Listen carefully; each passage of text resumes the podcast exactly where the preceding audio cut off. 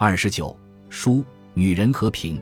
北京四环外五环内有创建于二零一零年的高楼，一层至二层一半是商场，一半是饭店；二层以上一半是写字楼，一半是宾馆。写字楼的第八层，两年前由一位南方的段姓老板买下了，作为其房地产公司的总部。段老板喜欢收集陶瓷精品或古董，放玻璃罩内，不但装点于办公区，连办公区外的大堂及电梯两侧也有所陈列。整层楼都是他的，没谁干涉。大堂内的坐台小姐姓詹，名允，二十二三岁，山东登州人，农家女儿，自幼师母，由父亲和奶奶接替带大，没考上大本，只有民办的高级职业学校文凭。云步其父后尘来到北京，这里干一年，那里干半载，所学大众服装设计专业荒废了。其父两年前出了工伤。一条腿残了，得到一笔抚恤金，回老家农村去了。失去了对父亲的依傍，云对工作不敢再持理想主义，只求稳定而已。因容貌姣好，遂成前台小姐。工资不高，工作单调，无非接接电话，笑脸迎送客人，阻止推销的、拉广告的、销售保险的人进入办公区。段老板特烦那类人，上班数日。小詹便领教了久坐之辛苦，晚上腰酸背痛，而最难耐的是那份无聊，电话不断，客人纷至，对他反倒成了好事，那他就可以经常说话或起身走走了。然而有时上下午也没几次电话，并无来人，只不过公司的人偶尔出去了几个，他就连起身走走的机会也没有了。而且他的坐姿被要求必须是端坐，外身扶台是不允许的。被发现一次就会被记过一次，记过三次就会被扣工资。低头摆弄手机或看书，被发现一次等于被接连发现三次，不但扣工资，还将遭受到小头头的警告。小头头即公司劳务科的一个市妈型的中年男子。云的眼已将几个玻璃罩内架子之上的东西看得够够的了。他最不想看到的是一个青花瓷胆形瓶，他正对着他摆在电梯右侧。大约是为了史莱克一出电梯就看得到，玻璃罩内还有纸牌，上写“元青花”三字。据说，是段老板花了一大笔钱从拍卖行竞拍到的。那么值钱的东西居然摆在那种地方，是云起初不解的。但一想到全公司的人都下班后，整层八楼是落锁封闭的，正所谓连只蚊子也飞不进去，便也不奇怪了。上班两个月后。云一闭上眼睛，那青花瓷瓶便在他头脑中浮现，也多次出现在他梦中。他但愿那儿摆的是一盆花，或挂着一幅画，或根本什么都没有。云上班时的愉快是韩姐出现之时。韩姐四十几岁了，是公司的清洁工，河北农村人。那个村在北京与河北的交界地带。用他的话说：“我只差一点点就是北京人了。”与云相比，韩姐的工作是另一种辛苦。她每天来的最早，要将整个八层的的拖一遍。先从办公区开始，等公司的人都刷过卡了，她则要开始拖大堂了。拖完大堂，一手拎桶水，一手拿抹布，擦这里擦那里。段老板有洁癖，长一双显微镜眼，发现哪儿有点灰尘，有个污点就发脾气。中午。韩姐还要用小推车到三层电梯口接员工们订的盒饭，因为一二层是商场，对三层以上的保安措施特别严。电梯前有一名保安值岗，送纯净水的、送盒饭的、快递的都不许上楼，一律由各公司的人下到三层来接去。那些事也都是韩姐的工作。自然，午饭后，韩姐又得进行一番清洁。韩姐拖的拖到接待台那儿，躺办公区没人出出入入。她就会拄着拖把与云说上一会儿话，他可以歇歇，也正中云的下怀。韩姐接待台擦得最认真、最仔细，擦呀擦的，像怎么擦也不擦不干净似的。那时他俩就会越聊越亲近。韩姐是个离婚了的女人，她丈夫不但吸毒，还替毒贩子贩毒，仍在服刑。她女儿精神受了刺激，本来学习挺好，结果考不成大学了。由她六十多岁了，仍在务农的父母操心着。她与一个在北京收废品的是河北老乡的二茬子光棍相好多年了。由于她有那么一个女儿，她总是下不了决心与她结为夫妻。韩姐是个心眼实诚的女人，认为谁是好人，便将谁视为亲人。云多次替他到三楼去接盒饭和纯净水，他觉得云是好姑娘。云听他讲时落泪了，他就什么关于自己的事都愿讲给云听了。她是一个在北京打工的、内心极其寂寞的农村女人。一日，韩姐从办公区夹出几册刊物，走到大堂，全掉地上了。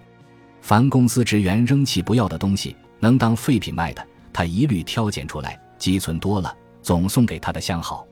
云见其中有本书，要过去了。那是一本简编的《说文解字》，云如获至宝。韩姐见他喜欢书。问他更爱看哪一类，云说自己没上过大学，知识少，还是想看知识类的。以后韩姐就经常捎给他那一类书，从他相好的所收的书中选出的，一套从《三字经》《百家姓》《千字文》到《论语》《中庸》《大学》等巴掌大的袖珍书，成了云的最爱。云读那类书受益匪浅，久而久之，知识大增。经韩姐一宣传，似乎成了学究。许多字怎么从古字演化为现代字的，他能对答如流。对于百家姓的任何一姓的起源，也都能说得一清二楚。五经他不感兴趣，却差不多能将四书背下来了，也通晓大意。尤是吃午饭时，便有不信的人向他请教知识，名曰请教，其实是要考考他，看他答不上来的窘态。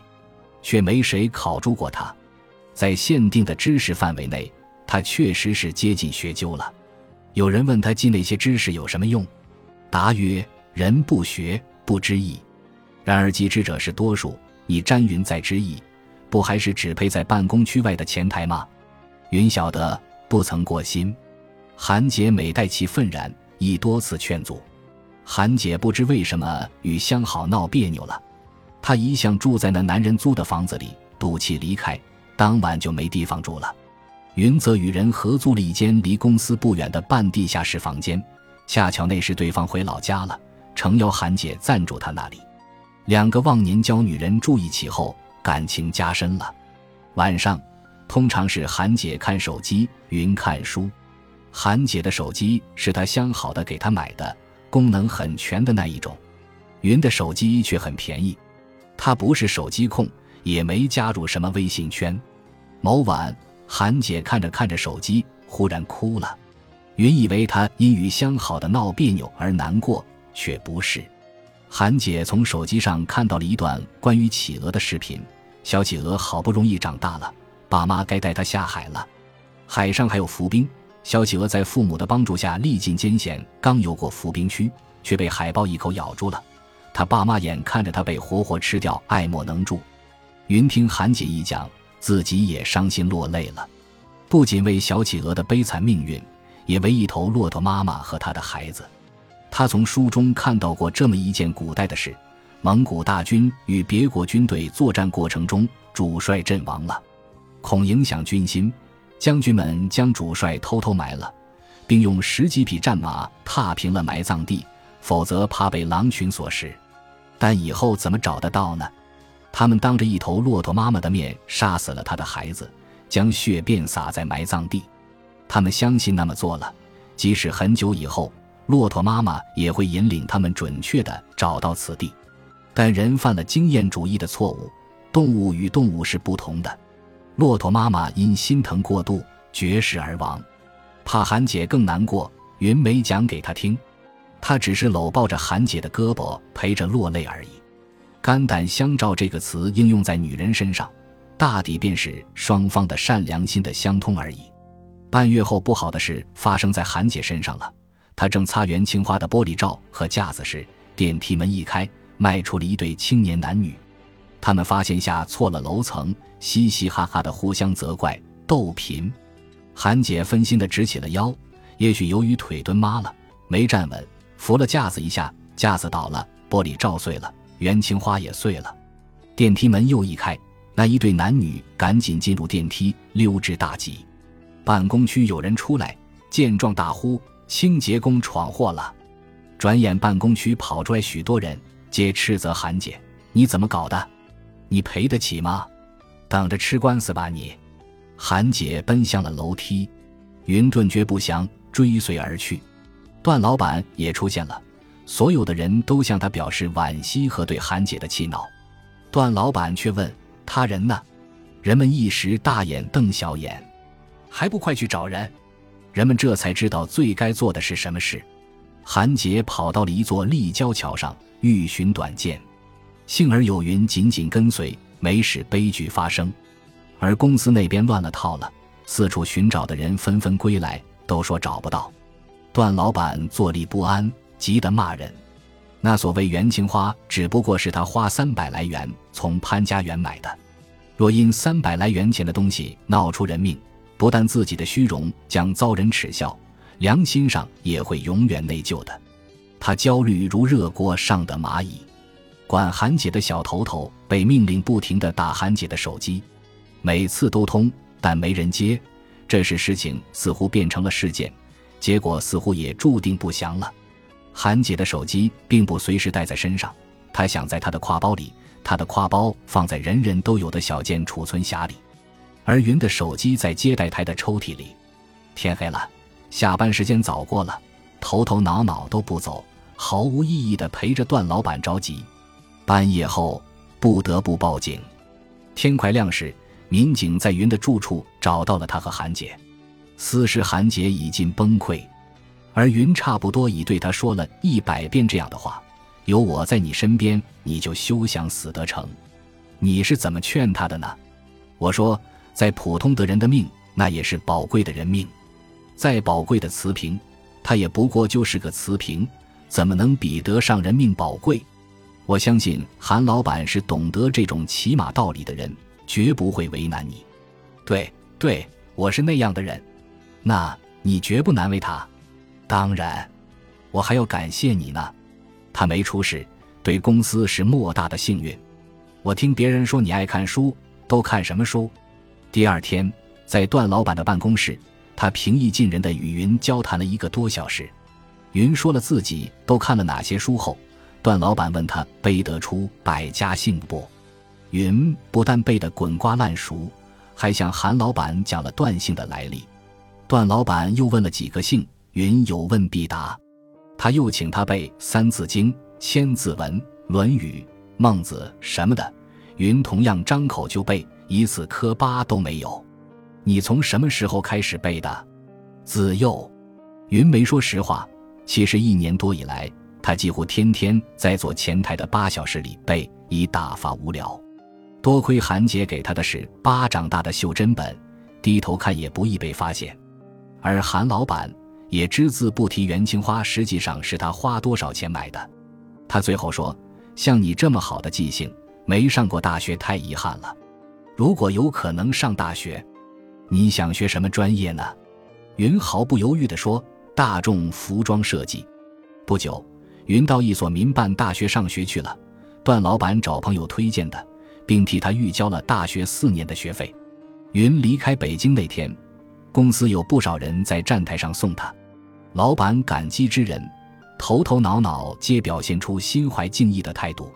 韩杰也出现在了站台上，挽着与他相好的男人。段老板为他的女儿交了一笔终身医保，那男人打消了后顾之忧，与韩姐把证办了。送云的人们回到公司，一出电梯，见架子又摆在那了，玻璃罩内是那元青花碎片，纸牌却换了，其上写的是“此元代青花”。遂于某年某月某日某时，段某某亲写以铭记。韩姐却因心理上留下了阴影，辞职了。段老板也未挽留，给了他特大方的一笔精神损失补偿金。他对云和韩姐的善举，使他赚足了好口碑。那一年，北京市海选道德模范人物，他的名字在网上也出现过的。我的一名学生在他的公司上班，向我讲了此事。说我只要不写那元青花是怎么回事，但写无妨。而我觉得，即使写了那元青花是怎么回事，段老板的形象也还是蛮高大的。一是善，一意佛呀。二零一六年九月七日。